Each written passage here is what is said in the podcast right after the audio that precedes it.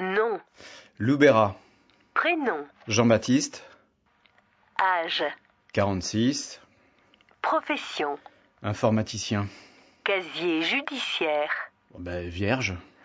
Numéro de sécurité sociale. Alors, euh, 75 06 euh, 161 89001. Numéro d'identifiant mutuel. Euh, Z euh, 178 euh, 667. Hobby. La montagne, euh, la mer, euh, la musique. Vous n'avez le droit qu'à une seule réponse. Bah, euh, je sais pas, moi. Qu'est-ce que tu veux que je te dise? Merci de renseigner la rubrique hobby. Oui, mais je n'ai pas qu'un seul hobby. Hobby n'est pas un hobby. Précisez. Mais elle me prend pour un con, cette machine. Prendre pour un con n'est pas un hobby. Oui, oui, ça je sais. C'est une vocation, carrément. C'est un métier. J'ai compris. Vous n'avez pas de hobby. Et voilà, j'ai encore perdu Merci. du temps. Votre fiche d'inscription est avec complète. une machine. Tapez Voilà, s'il y un avait pour valider. Tapez 0 pour remplir de nouveau votre fiche d'inscription.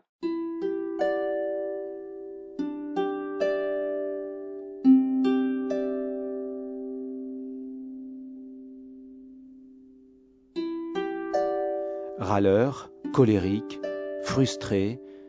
Bon, j'ai l'air comme ça, mais je ne suis pas si ours que ça. Je m'appelle Jean-Baptiste. Pour la machine, Jean-Baptiste, c'est juste un nom, un prénom, un numéro de téléphone et seulement un seul loisir. En réalité, je suis un peu plus que tout ça. Je prends le train tous les matins, et tous les matins, je me dis que j'aimerais être au lit, à lire un bouquin. Je me tape mes 8 heures de boulot par jour, mes compétences sont évaluées en permanence, et comme beaucoup, je suis sujet à la précarité psychologique au nom de la très sainte compétitivité. Et tous les jours, je rêve de glander, allongé sur l'herbe, ne penser à rien, sentir la brise caresser mon visage et le soleil réchauffer ma joue. Je passe du temps aux tribunaux pour obtenir une garde alternée, et tous les jours, je rêve d'éduquer mes enfants, de leur transmettre l'amour des livres, d'aiguiser leur curiosité, leur transmettre les vertus du câlin. Ma vie, elle est comme la vôtre. Vous me direz non, évidemment. Et pourtant, les burn-out, c'est pas ce qui manque de nos jours. Un jour, comme tous les autres, allez savoir pourquoi, un événement banal se mue en une goutte d'eau qui fait déborder le vase. Ma goutte d'eau à moi, c'est une énième perturbation sur le réseau RATP. Vous savez, R-A-T-P. Rentre avec tes pieds. L'acronyme est sur le point d'être vérifié. Je prends les escalators pour sortir. Mais cette fois, je n'ai pas eu le temps de voir la sortie.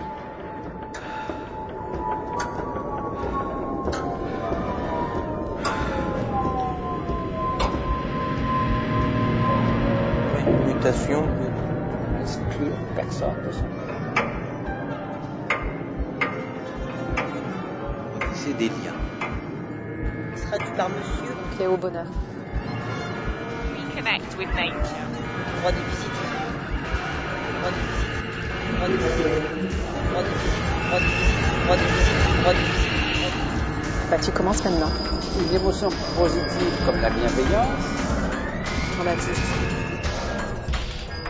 bienveillance, bienveillance. Jean-Baptiste, Jean-Baptiste, Jean-Baptiste, Jean-Baptiste, Jean-Baptiste, Jean-Baptiste, Jean-Baptiste.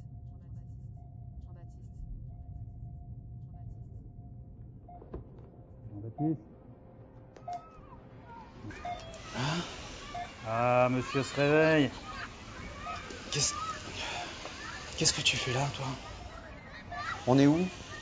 À l'hosto. Comment tu te sens?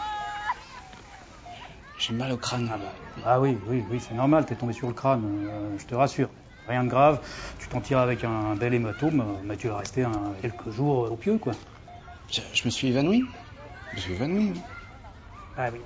Je viens de voir le médecin, là. Euh, il m'a dit que t'allais- qu'ils allaient te donner des médocs, et puis tu vas dormir, quoi. Ouais, tu- comme si j'avais besoin de médoc. Ah. Bah, j'ai surtout besoin qu'on me foute la paix, ouais. J'ai besoin de silence. Ah, bah là, bah ça va déjà mieux, là. Bah je te retrouve bien, là, le vrai ours. Tu peux pas aller fermer la fenêtre? Ouais, ouais, j'y vais, j'y vais. C'est toujours comme ça, du bruit, du bruit, du bruit. Ah, tu trouves pas que c'est bien le silence là? Bon, euh, dis-moi, qu'est-ce qui se passe pour que t'en arrives là? Ouais. Comment va toi, ta moitié là? Et les enfants, Oh, ça oh, va? eh, eh, Jean-Baptiste, euh, arrête de détourner la conversation. Hein Je te demande comment toi, tu te retrouves dans une chambre d'hôpital. Moi, je sais pas. C'est vrai que je me sens pas super heureux. hein. Pourtant, j'ai vécu des trucs super. Des très très beaux moments. Bah oui, c'est ce qui me semblait. Bah, tu t'es pourtant éclaté ces derniers temps. Ben oui, oui, oui. Et c'était super. C'était vraiment super. Ça a été une belle parenthèse. Mais le problème, c'est bien ça, c'est que c'était juste une parenthèse. Je suis pas sûr d'avoir tout bien compris. Là. Développe un peu là parce que c'est pas trop clair. Comment comment t'en es arrivé là? Ah, tu sais, c'est une longue histoire. hein. Non, mais tu sais, bon, j'ai été voir le médecin. Hmm Bah, ça faisait plusieurs jours déjà que j'étais épuisé pour tout. Tu vois, j'avais des, j'avais Ouais. des trous de mémoire. euh. Et puis finalement, Hmm. le médecin m'a dit, euh, c'est juste un gros coup de fatigue. Par contre, il m'a dit que fallait que je lève le pied et que je me fasse plaisir, que je dorme bien, que je mange bien.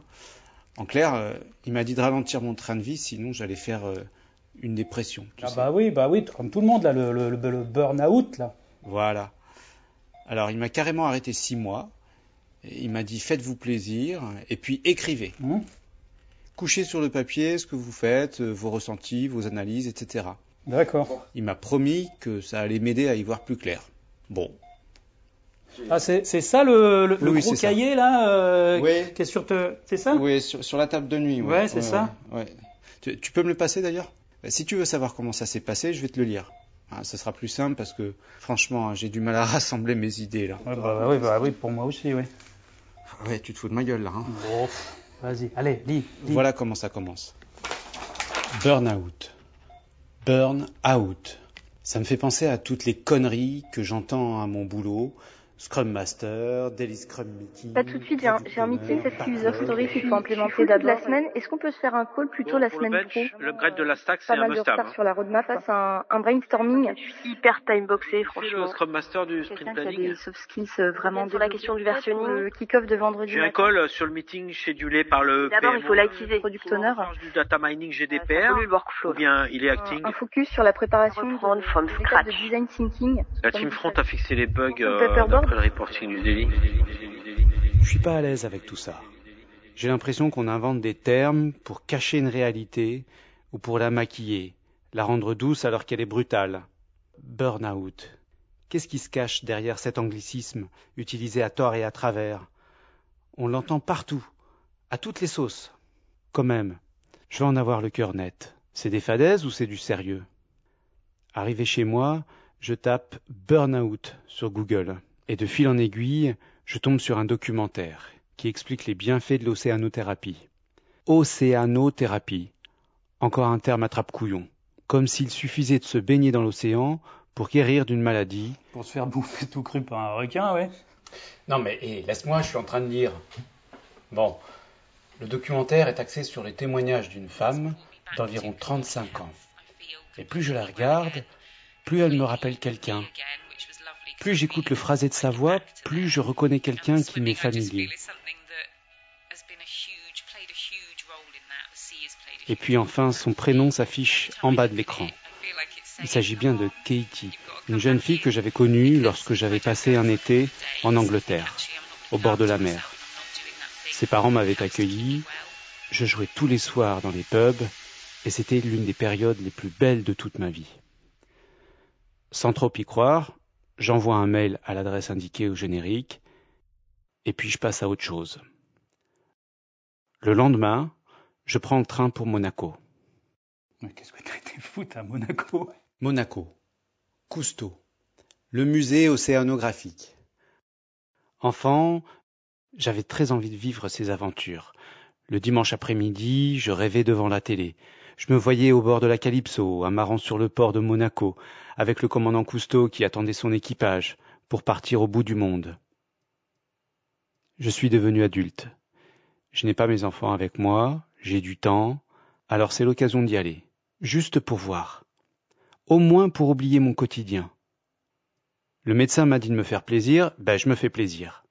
Je me balade dans les rues de Monaco, je visite le musée, J'admire le bleu de la mer qui s'étend au loin, et j'assiste même à la conférence d'un océanologue.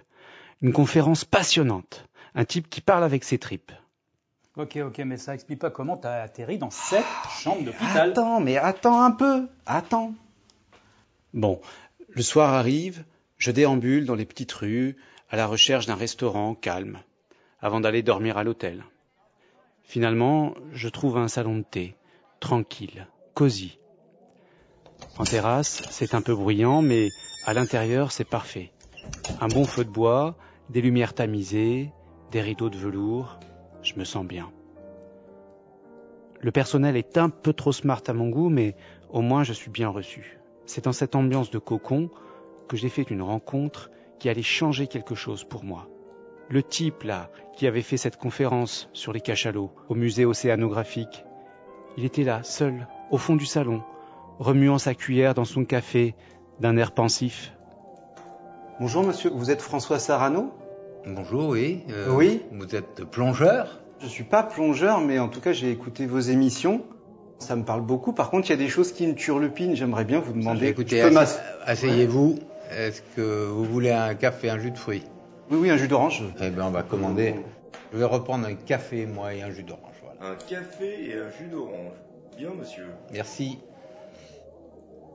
Je vous ai entendu hier à l'antenne et vous disiez que c'est pas forcément la peine de compter sur les, les hommes politiques pour préserver l'océan. Vous disiez que c'était à nous de changer. Mais comment on, comment on doit changer? Il faut que nous changions au préalable pour constituer un stock suffisamment solide de, de gens, de citoyens, et que nous soyons nous-mêmes dans une démarche de changement. Par exemple, je vais être très concret. À la maison, sous l'impulsion de ma fille Maude et de ma grande fille aussi Marion, nous avons changé complètement de vaisselle, de lessive, euh, de shampoing, plus de mousse à rager, des choses très très simples.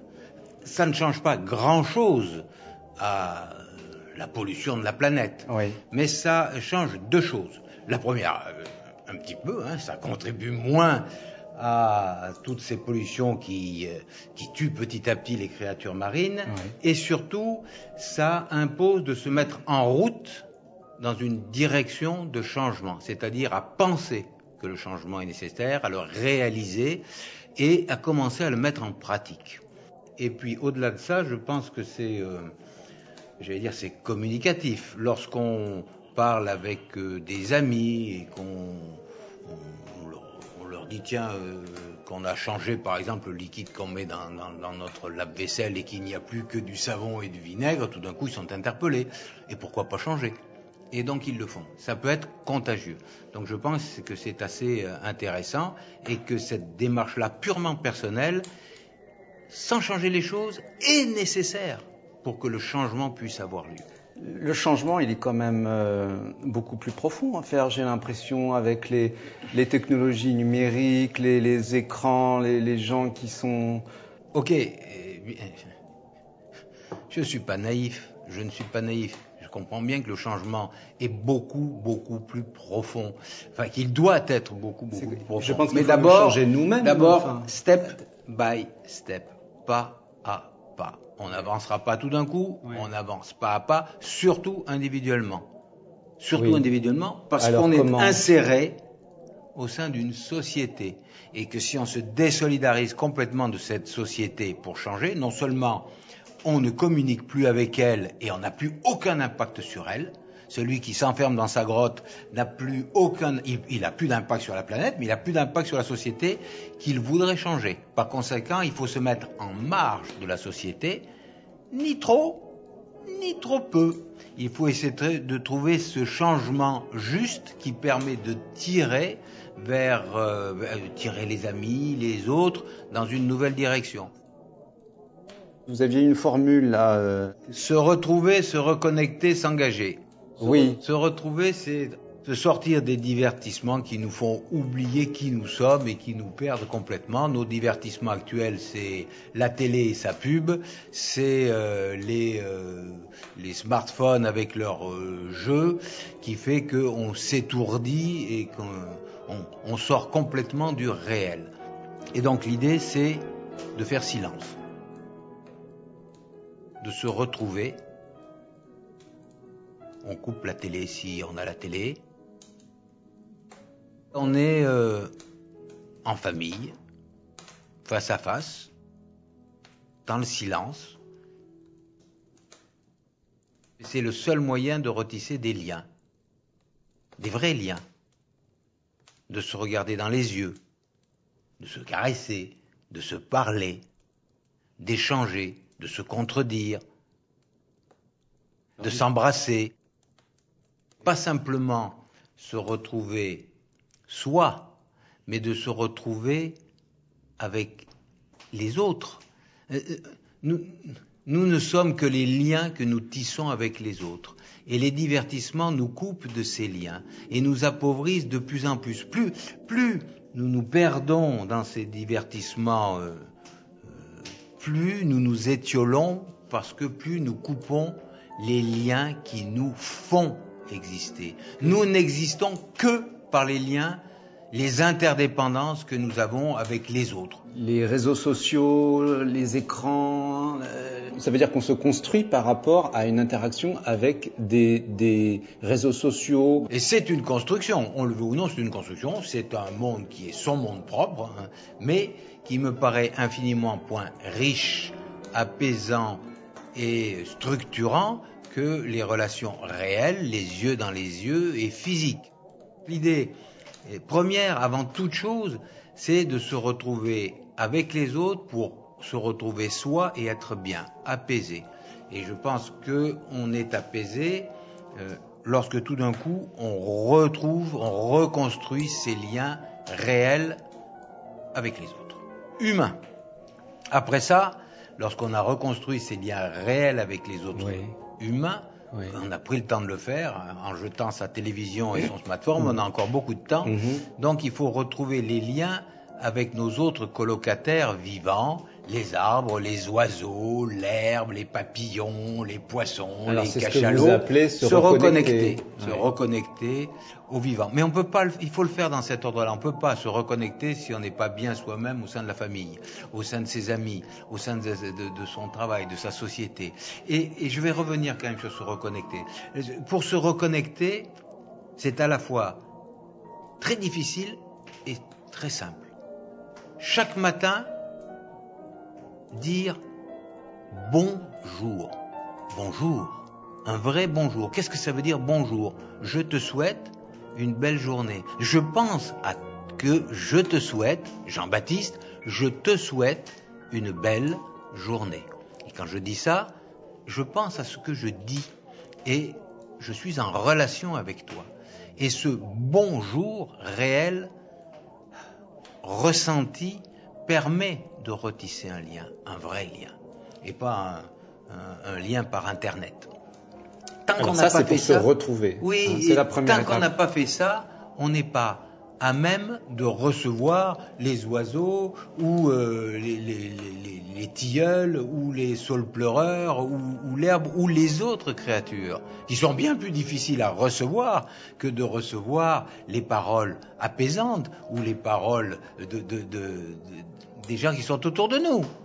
Hein, c'est- donc il faut se retrouver et après on, on peut se reconnecter et on prend le temps de le faire, de marcher dans l'herbe mouillée, de, de, de- Mais alors, c'est- de regarder le monde autour, de qui prêter attention. Je suis d'accord avec vous, mais c'est ça qui m'a fait tilter, parce que vous dites de marcher dans l'herbe mouillée, etc. Les gens qui habitent à Paris, et quels conseils vous pouvez leur donner? C'est gris, Paris Tous les Parisiens qu'ils sont condamnés à ne pas se reconnecter. Il y a des parcs à Paris, mais je reconnais que c'est bien difficile, très très difficile. C'est pour ça que il y a un long chemin à parcourir pour que il y ait à nouveau d'autres créatures vivantes que des humains dans du béton hein, pour construire, construire une ville. Oui, oui, oui, c'est compliqué.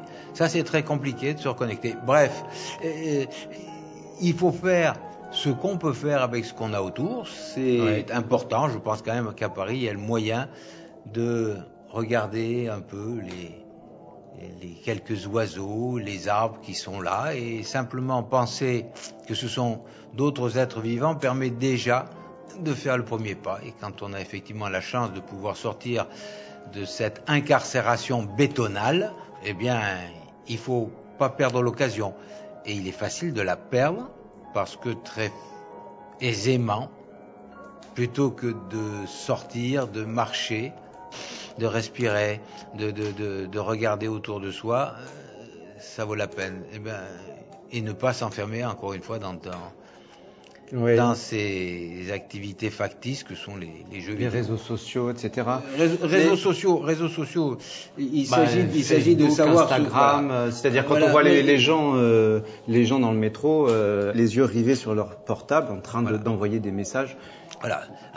Après ça, euh, je ne jugerai pas de la richesse des messages. Il peut y avoir des messages très riches, mais euh, vraisemblablement beaucoup ne sont pas des messages. Ils sont simplement euh, des Alors, signaux. Les médecins parlent de plus en plus de dépression. Est-ce que, vous pensez qu'il y a un rapport direct entre ces dépressions et le manque de nature dans nos vies quotidiennes? Je, je pense que euh, la nature est apaisante. Et je pense que le monde carcéral du béton, la pression du travail euh, joue euh, un rôle prépondérant sur notre esprit dépressif. Il y a aussi tout ce qu'on entend à la radio, les nouvelles sont toujours mauvaises, enfin bref, c'est très anxiogène. Se retrouver en paix euh, dans la nature, je sais pas, en forêt, en mer, euh, en montagne, on marche, on est à un rythme vrai, un rythme juste, le rythme de la marche, le rythme de la nage. Nos sens ne sont pas brouillés, on peut prêter attention, j'insiste sur le mot prêter attention à ce qui nous entoure, euh, regarder et pas simplement voir. Vous, je vois, euh, mais est-ce que je regarde véritablement? Est-ce que je fais attention?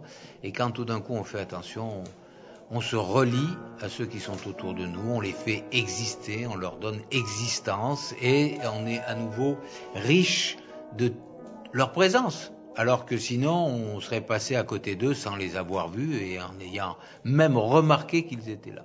Donc il faut prêter attention pour s'émerveiller, mais j'ai l'impression que ça s'apprend, prêter attention, parce que quand je vais euh, me baigner au bord de la Manche, il n'y a pas de quoi s'émerveiller. hein. Moi, je vois, ce que je vois, c'est des algues, des méduses, euh, voilà, des poissons. Elle est où la magie? Moi, la je, je sais mais pas vous la savez voir. ce que c'est qu'une algue? Et c'est génial, une algue. Une algue, si j'avais les atouts d'une algue, ce serait extraordinaire. Rien que avec l'énergie solaire, elle arrive à faire de la matière vivante. Sans les algues, nous ne serions pas là. Elles libèrent l'oxygène qui nous permet de respirer. Les algues, c'est extraordinaire. Elle vit dans un milieu encore plus extraordinaire, la mer, Ri- rien que de penser à tout ça, la mer, où euh, la vie est née. Non, si, si tout d'un coup on prête attention aux méduses qui sont là, souvent évidemment les méduses qui sont... Mais il y a plusieurs sortes les- de méduses. Plusieurs sont- sortes de méduses. Il y en a combien de- Monsieur veut rire. Ouais. Il y a des Ben, centaines d'espèces de méduses, toutes différentes, des plus petites aux méduses géantes qui peuvent faire 450 kilogrammes. Il y a des méduses qui sont énormes, il y a des méduses qui vivent en groupe, il y a des méduses qui se fixent une partie de leur vie sur le fond. Il y a- les, les méduses, c'est un univers, l'univers des méduses. Un oui. univers. Ah oui. Oh là là, bien plus vaste que celui des mammifères.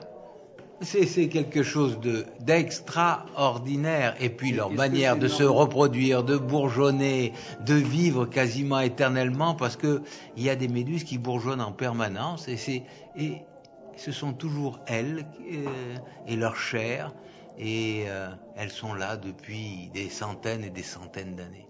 Mais est-ce que vous êtes étonné de voir que les gens ont du mal à apprendre à voir, à s'émerveiller, à Eh ben, de... C'est vrai que notre société euh, ne nous amène pas à nous émerveiller. À l'école, on ne nous apprend pas à nous émerveiller. Les programmes sont lourds, les programmes sont denses, Je suis mais on n'a pas beaucoup euh, le temps de regarder le soleil qui joue dans les nuages et qui fait cette lumière orangée merveilleuse. Tout ce qu'on regarde quand on est gamin, en fait. Se regarde quand on est gamin, ce qu'on voit quand on est gamin, ce qu'on regarde, ce dont on s'émerveille. Oui. Et je, je- je pense qu'effectivement, il devrait, il devrait y avoir plus de temps consacré à, à rien faire Ben oui, et à regarder, à ne pas être dans la rentabilité permanente. Et cette oppression de la rentabilité euh, euh, ben, ne conduit pas au bien-être. Nous avons peur de regarder notre questionnement existentiel en face. Nous avons besoin de nous étourdir parfois, mais cet étourdissement aujourd'hui est tel que nous nous sommes totalement perdus. On s'est perdu. Je Mais j'ai l'impression que euh, grandir, devenir adulte, c'est perdre son émerveillement d'enfant et de devoir le retrouver. C'est ça. On passe notre vie à retrouver notre, notre émerveillement d'enfant. Vous l'avez peut-être jamais perdu. Oui, bah, et- et nécessairement adulte, c'est aussi accepter les responsabilités Oui, euh, d'une famille. Par conséquent, l'insouciance enfantine, on est bien obligé de la poser sur euh, la table à côté. Et... Mais ça vous empêche pas de, de- de la retrouver quand vous plongez. À chaque fois vous Oui, plongez. oui, même tous les matins, en disant bonjour, je regarde le ciel, je regarde euh, cet arbre de Judée qui est juste en face de moi, que j'aime beaucoup, qui est un vieil arbre, oula, qui a perdu sa grosse branche l'année dernière, qui est cassé en deux, mais qui est là et qui m'émerveille. Et je me dis, lui aussi c'est une créature vivante. Elle est bien différente de moi, mais elle est là, elle vit. Elle est aussi évoluée que moi. Elle a 3 milliards et demi d'années d'évolution derrière elle. Incroyable. Et puis il y a ces oiseaux qui se, qui se posent sur ces branches. Là voilà la maison charbonnière. Ah, voilà un tarin des aulnes. Un chardonneret. Un pinson des arbres. Des pinsons du Nord. On est en ce moment à l'époque où ils sont là. Ils vont pas rester très longtemps. Et puis euh, au printemps, on va voir euh, d'autres oiseaux migrateurs qui passent. Ah, on les reconnaît, on prête attention à leur arrivée et à leur départ. Et puis euh, il va y avoir bientôt les chauves-souris, les chauves-souris qui sont des animaux incroyables, merveilleux, qu'on prend le temps le soir de regarder, une petite petit quart d'heure à les regarder tourner juste dans le contre-jour de la de la fin. Parce fin, que vous n'habitez pas Paris, c'est ça? Parce que je n'habite pas Paris, j'ai la chance d'habiter en province, dans une petite ville qui s'appelle Valence, et qui est au bord d'un des plus beaux endroits du monde, qui est le Vercors, avec euh, de belles forêts, des forêts de hêtres incroyables. Des Alors c'est marrant incroyables. parce que quand vous me décrivez le- le- le- le- l'arbre qui est devant chez vous avec toute la vie qu'il y a autour, vous le décrivez comme si on y était. C'est marrant. Je le vois, je le vis. Voilà. Je ferme les yeux, je le vis. Apprendre à s'émerveiller, Oui, ça se fait euh, quand même avec l'entraînement, j'ai l'impression. Oui, euh, l'entraînement, je sais pas si c'est un entraînement, c'est l'émerveillement qui vous entraîne, c'est pas un entraînement à l'émerveillement. Non, mais là, vous vous moquez de moi, là, non, mais- non, non, non, je je me moque pas de vous. Regardez, regardez là par la fenêtre, ces nuages, ces nuages qui filent poussés par le vent du nord. Regardez comme Oui. le soleil joue. euh, la lumière. Et quel est le tableau du plus grand maître qui rendra ça? Difficile, hein? Quel est le bijou? Le- dans lequel la, la- la lumière jouera aussi bien Toujours changeante, toujours éphémère. C'est, c'est un... Je vous fais ce cadeau.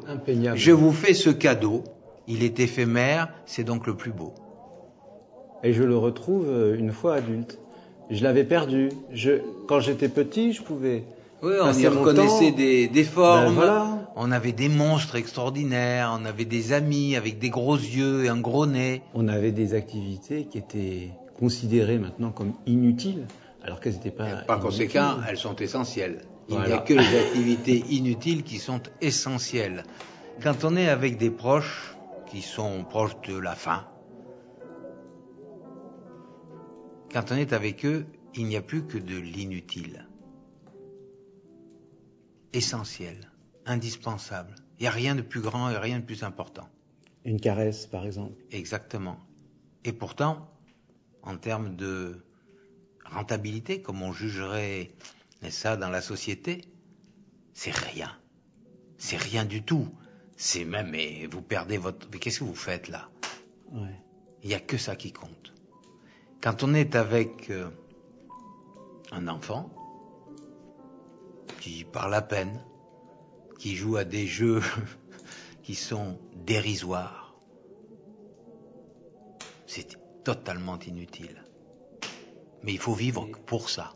C'est nécessaire à notre construction. À notre construction, c'est l'essence, c'est l'âme, l'âme de la, la- De la l'âme de la vie. Vous plongez souvent. Qu'est-ce que vous ressentez en mer? Première chose, c'est la jouissance physique quand on est en mer. La jouissance physique, la jouissance de l'eau, la jouissance aussi d'évoluer à trois dimensions, dans un volume, de pouvoir survoler en rase-motte le fond de Gorgone, le fond d'algues, les rochers. C'est- une sensation incroyable. On est un petit, on est aérien, on est léger, on est, on est comme dans ses rêves les plus fous, comme dans ses rêves les plus fous, on passe au-dessus de canyons, on s'engage dans des vallées profondes, on en ressort, on, on survole les collines. C'est- extraordinaire. Rien que ça, c'est une jouissance formidable. Après ça, dans ce monde que l'on peut vivre à trois dimensions, il y a tout un peuple de créatures tout à fait extraordinaires, et elles sont extraordinaires à la fois par leur diversité, par la richesse de leur comportement, de leur forme, mais surtout parce que elles se laissent approcher. Elles n'ont pas peur de l'homme. Par conséquent, on peut se mêler à elles sans qu'elles nous fuient, et lorsqu'on est patient et respectueux, eh bien, on peut se confondre avec elles, vivre avec elles quelques instants et les, connaître. Vivre, c'est un peu, c'est tisser des liens, c'est connaître, c'est vivre avec, c'est passer un moment avec, sans apprendre beaucoup de choses sur elles, mais au moins euh, être là pendant qu'elles vivent pour de bon, qu- qu'elles ont leur comportement, qu'elles vous regardent, qu'elles... Oui, tisser des liens. Ben, vous avez répondu à mes interrogations. Parce que tout ça. Pas tout à fait. Parce qu'après ça, il faut s'engager. Oui. Yes, sir. Alors. ça Il faut s'engager. Ça ne suffit pas. Dans votre Maintenant qu'on a association. découvert ça, qu'on était plus riche de l'attention qu'on prêtait aux autres, plus apaisé des liens que les autres tissaient avec vous, on se dit qu'on ne peut pas le garder pour soi. On se dit qu'il faut le partager pour que ma petite fille, Ayaté, pour que vos enfants et vos petits-enfants, pour que mes filles aussi, bien entendu, aient un monde plus paisible. Et ce partage, pour lui donner plus de force, plus de retentissement, eh bien, il faut lui, donner une structure, un engagement, et s'engager dans des associations, euh, que ce soit des associations qui euh, essayent de nous, appeler à modifier notre comportement de consommateur complètement euh, fou, soit des associations qui travaillent et qui œuvrent à mieux préserver l'environnement, soit des associations comme SOS Méditerranée qui essayent d'accueillir euh, les gens qui arrivent de lieux d'où ils ont été chassés et qu'on devrait accueillir ici euh, au lieu de les laisser mourir en Méditerranée, d'associations qui œuvrent à, sensibiliser chacun, sensibiliser et puis euh, euh, par exemplarité essayer d'être contagieux. Hein, on est tous en chemin. euh, Vous pourriez me poser des tas de questions en me disant mais vous êtes en contradiction avec ce que vous dites. euh, Vous consommez ceci, vous consommez cela. Est-ce que vous Oui, oui, oui, oui. Je, je... Qu'est-ce qu'on peut faire de mieux? Ça, je suis sûr qu'on peut faire des choses mieux pour offrir à nos enfants un monde plus paisible. Alors dites-moi, j'ai une semaine de congé là. Qu'est-ce que je fais la semaine prochaine pour me reconnecter? Vous allez en forêt de Rambouillet et vous allez voir le chêne de Laurentillon. C'est quoi ça, le chêne de Laurentillon Alors, lisez le livre Être un chêne de mon ami Laurent Tillon, qui va vous raconter l'histoire extraordinaire d'un des chênes de la forêt de Rambouillet. qui depuis le XVIIIe siècle a une histoire extraordinaire. Et rien qu'avec lui, vous allez revivre l'histoire de France à travers ce chêne-là. Et toutes les interactions, ces interconnexions, ces interdépendances qu'il a avec la vie autour de lui. Un chêne qui n'a pas bougé de place depuis plusieurs siècles. Quand on réfléchit à ça, et qu'on se dit que lui est riche de toutes ces interdépendances, on se dit qu'il est facile d'en nouer, nous les humains qui pouvons parler, nous les humains qui pouvons écouter, nous les humains qui avons conscience du monde merveilleux qui est autour. Donc en forêt de Rambouillet, allez écouter les oiseaux. Si vous avez la chance de rester le soir, regardez les chauves-souris, écoutez. Et vous aurez tout de suite, tout de suite, tout autour de vous, un monde grouillant, je dis bien grouillant, qui, si vous n'y avez pas prêté attention, n'aurait été que pauvre de troncs qui se succèdent devant vos yeux comme les barreaux d'une barrière, et sans plus. Prêtez attention, c'est devenir, c'est devenir riche de tous ceux que l'on découvre parce que on leur accorde un moment et euh, on leur prête attention. Ben, vous savez quoi? Je vais faire ce que vous me conseillez. Merci. Eh ben, c'est Euh, moi qui vous Merci remercie. pour cette euh, Rencontre. bel après-midi. J'ai pris son numéro de téléphone, je lui ai donné le mien, et nous nous sommes quittés. Lui est retourné à sa vie d'aventure, sa vie passionnante, sur toutes les mers du globe. Et moi, je suis rentré à Paris, gare de Lyon, ligne 1, ligne 8. Sitôt arrivé à Paris, sitôt l'enfer reprend. Je suis convoqué au tribunal des affaires familiales pour une audience. La trouille me reprend. Je vais me retrouver devant un juge des enfants, la mère de mon fils, son avocate et la greffière. Moi, seul homme dans cet espace clos où se joue en trente minutes maximum la vie d'un enfant et de ses parents, je vais devoir convaincre une assemblée de femmes soudées par la solidarité féminine que mes droits de père sont bafoués et que mon fils en pâtit. La boule au ventre, je dois préparer l'audience. Et préparer l'audience, ça commence par consulter le rapport que les services sociaux ont rédigé. Palais de justice de Paris, bonjour. Bonjour madame, c'est monsieur Libéral, appareil. Euh, J'ai une audience devant le juge des enfants, là, bientôt, mais j'ai pas reçu le rapport des services sociaux. Euh, c'est normal? Ah non, monsieur, on ne communique pas ce genre de documents. Et comment ça? Enfin, Je comprends pas. euh, les services sociaux, ils ont rédigé un rapport euh, bah, qui me concerne. Donc si ça me concerne, j'ai le droit d'y avoir accès, non? Ah oui, mais si vous voulez le consulter, vous devez venir au palais de justice. bah, euh, Venir sur place? Mais et, et les gens qui travaillent? Bah écoutez, c'est comme ça. hein, donc, euh, La mère de mon fils connaît tout le contenu du rapport et pourtant elle s'est jamais déplacée. Comment ça se fait? Mais madame a un avocat? Euh, Oui Les rapports sont envoyés aux avocats, pas aux justiciables, monsieur. Bah, alors donc ça veut dire que si je prends pas d'avocat, je suis obligé de me déplacer, c'est ça? Oui, c'est ça, monsieur. Vous voulez le consulter? Euh, Bah oui, oui, oui, bien sûr. Bah, je passerai demain. Oh non, non, attendez, attendez, monsieur, ça se fait pas comme ça. Hein. Co- comment ça? Alors, faut nous envoyer, euh, bah oui, bah faut nous envoyer une demande écrite en recommandé, Ouais. et on vous répondra par courrier. Et là, on vous donnera une date de consultation. Mais euh, si j'ai prévu quelque chose ce jour-là On peut pas se mettre au service de tout le monde. Oui, mais vous pourriez simplifier les démarches, non? Bon, écoutez, monsieur, j'ai du travail. Vous voulez venir consulter ou pas? Euh, Ouais, oui, oui. Bon, bah écoutez, euh, j'ai votre adresse. Je, je vais envoyer une, une demande écrite et bon. Mais il faut quel délai à peu près pour recevoir la convocation? Il faut compter une dizaine de jours, monsieur. Bon, bah bonne journée. Bonne journée, monsieur. Pour quelles raisons les personnes concernées n'ont-elles pas la possibilité de recevoir chez elles ce document si important?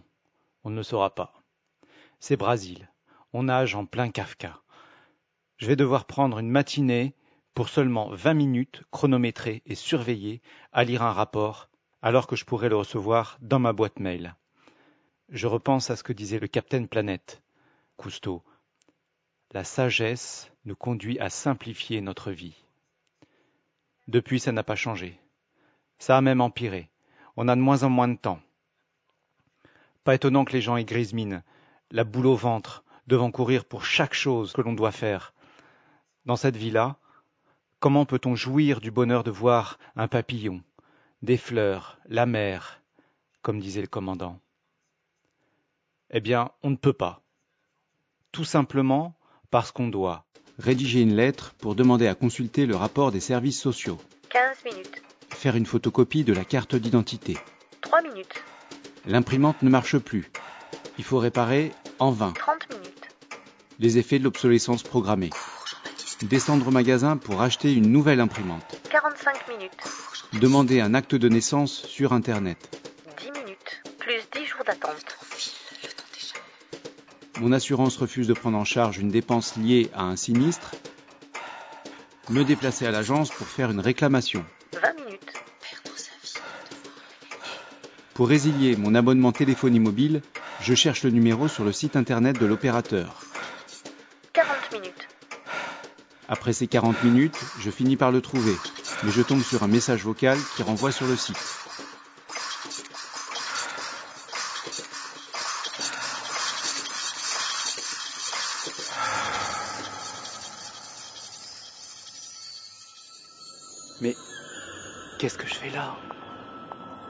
Market Joe Street Et vous, les passants, qui me regardez, les yeux pleins de tendresse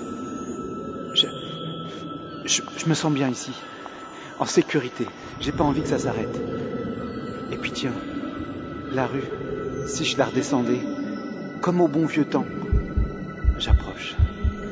Je vais le retrouver. Je sais pas quoi exactement, mais ça fleure bon le bonheur. J'y suis presque.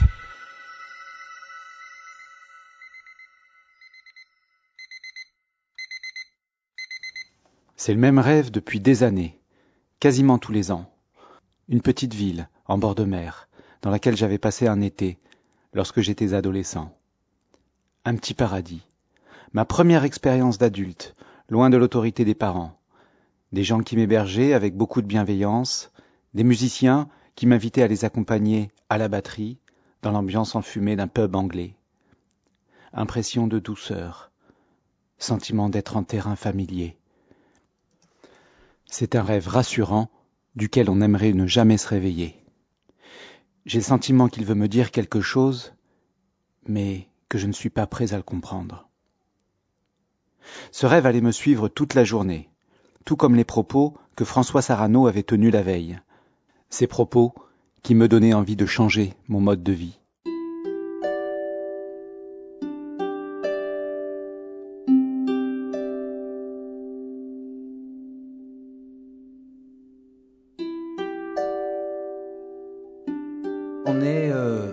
Face à face, dans le silence. C'est le seul moyen de retisser des liens, de se regarder dans les yeux, de se caresser, de se parler, d'échanger, de se contredire, de s'embrasser. Ça fait combien de temps que j'ai pas serré un ami dans les bras? Combien de temps que je n'ai pas laissé mon regard Nous n'existons que par les interdépendances que nous avons avec les autres. Et moi, j'ai l'impression de ne pas exister. En montagne, on marche, on est à un rythme vrai, un rythme juste, le rythme de la marche, le rythme de la nage. Le rythme juste. Moi qui passe ma vie à courir. Courir après mes objectifs de vente. Courir après mes primes. Regarder et pas simplement voir. Serais-je aveugle? Et quand tout d'un coup on fait attention, on se relie à ceux qui sont autour de nous, on les fait exister. Ça fait combien de temps que je ne m'occupe plus des autres?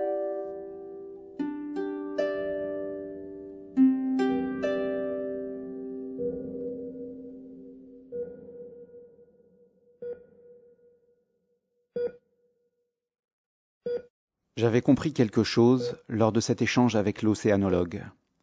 Le pauvre garçon que j'étais était fatigué, usé par un système qui nous déconnecte de nos sens et de notre essence. Sans m'en apercevoir, j'étais devenu un zombie, avec une colère qui bouillonne dans le ventre, une colère qui me rend aveugle à la beauté du monde, fermé à tout échange. C'est lorsqu'il a évoqué les occupations de notre enfance qu'une lumière s'est allumée en moi. La clé était là. Se retrouver, c'est d'abord retrouver l'enfant que j'étais. Je devais réapprendre à ressentir et à me libérer de mes questionnements d'adulte. J'allais donc aller en forêt de Rambouillet, en début de soirée, et me poser là, comme ça, sans rien faire. J'allais sûrement avoir l'impression de perdre mon temps, mais c'est sans doute une étape nécessaire pour se libérer. Et puis, peut-être que j'allais avoir une révélation. Qui sait?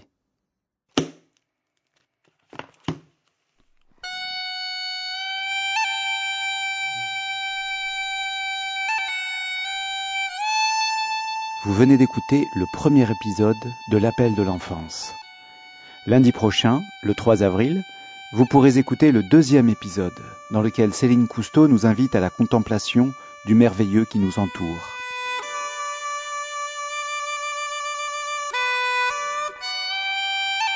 Si vous avez aimé cet épisode, n'hésitez pas à laisser un avis sur l'appel de l'enfance gmail.com, à noter ou liker l'épisode sur les plateformes de podcast et à le partager. Si vous souhaitez me soutenir, vous pouvez vous abonner à mes réseaux sociaux ou faire un don sur ma page Tipeee. À la semaine prochaine!